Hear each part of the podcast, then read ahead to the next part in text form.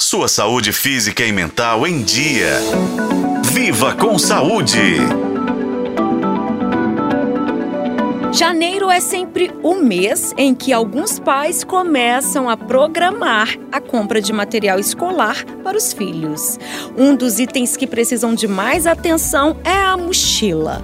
Isso porque ela precisa ser regulada e utilizada de forma certinha para não causar problemas de coluna ao estudante.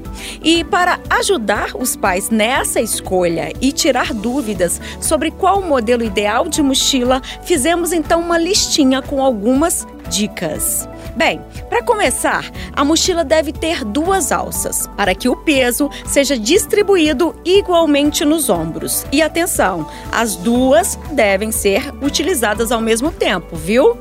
As alças devem ser largas e alcochoadas, porque aquelas mais finas dificultam a circulação de sangue. Elas também devem ser ajustadas junto ao corpo de 5 a 7 centímetros acima da linha da cintura. E para proteger a criança contra objetos pontiagudos, por exemplo, a dica é que a parte posterior da mochila, aquela que fica em contato com as costas, seja alcochoada ou forrada.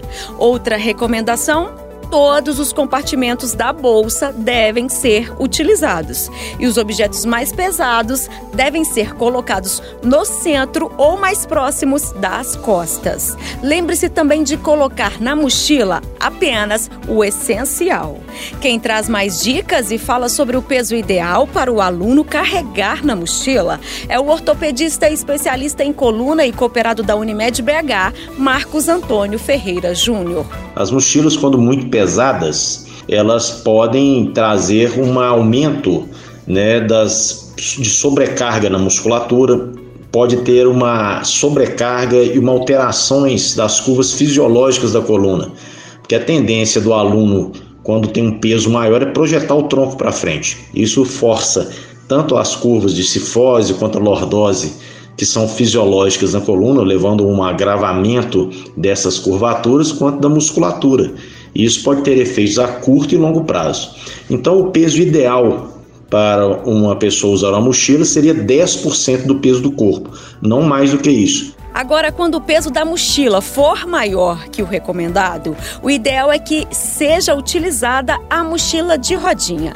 O ponto de atenção aqui é que o puxador dela deve ser no tamanho certo para que a criança não precise flexionar o tronco para puxá-la. Sobre o movimento ao pegar a mochila, o ideal é que o estudante dobre os joelhos ao agachar, ao invés de se inclinar dobrando as costas. Por fim, é muito importante que as crianças façam alongamentos para fortalecer os músculos durante o ano. Vale lembrar que os pais não devem ignorar os sinais de dor e desconforto dos filhos. Quando for este o caso, deve-se procurar um especialista. Eu sou Nubia Oliveira e este foi o podcast Viva com Saúde. Acompanhe pelos tocadores de podcast na FM O Tempo.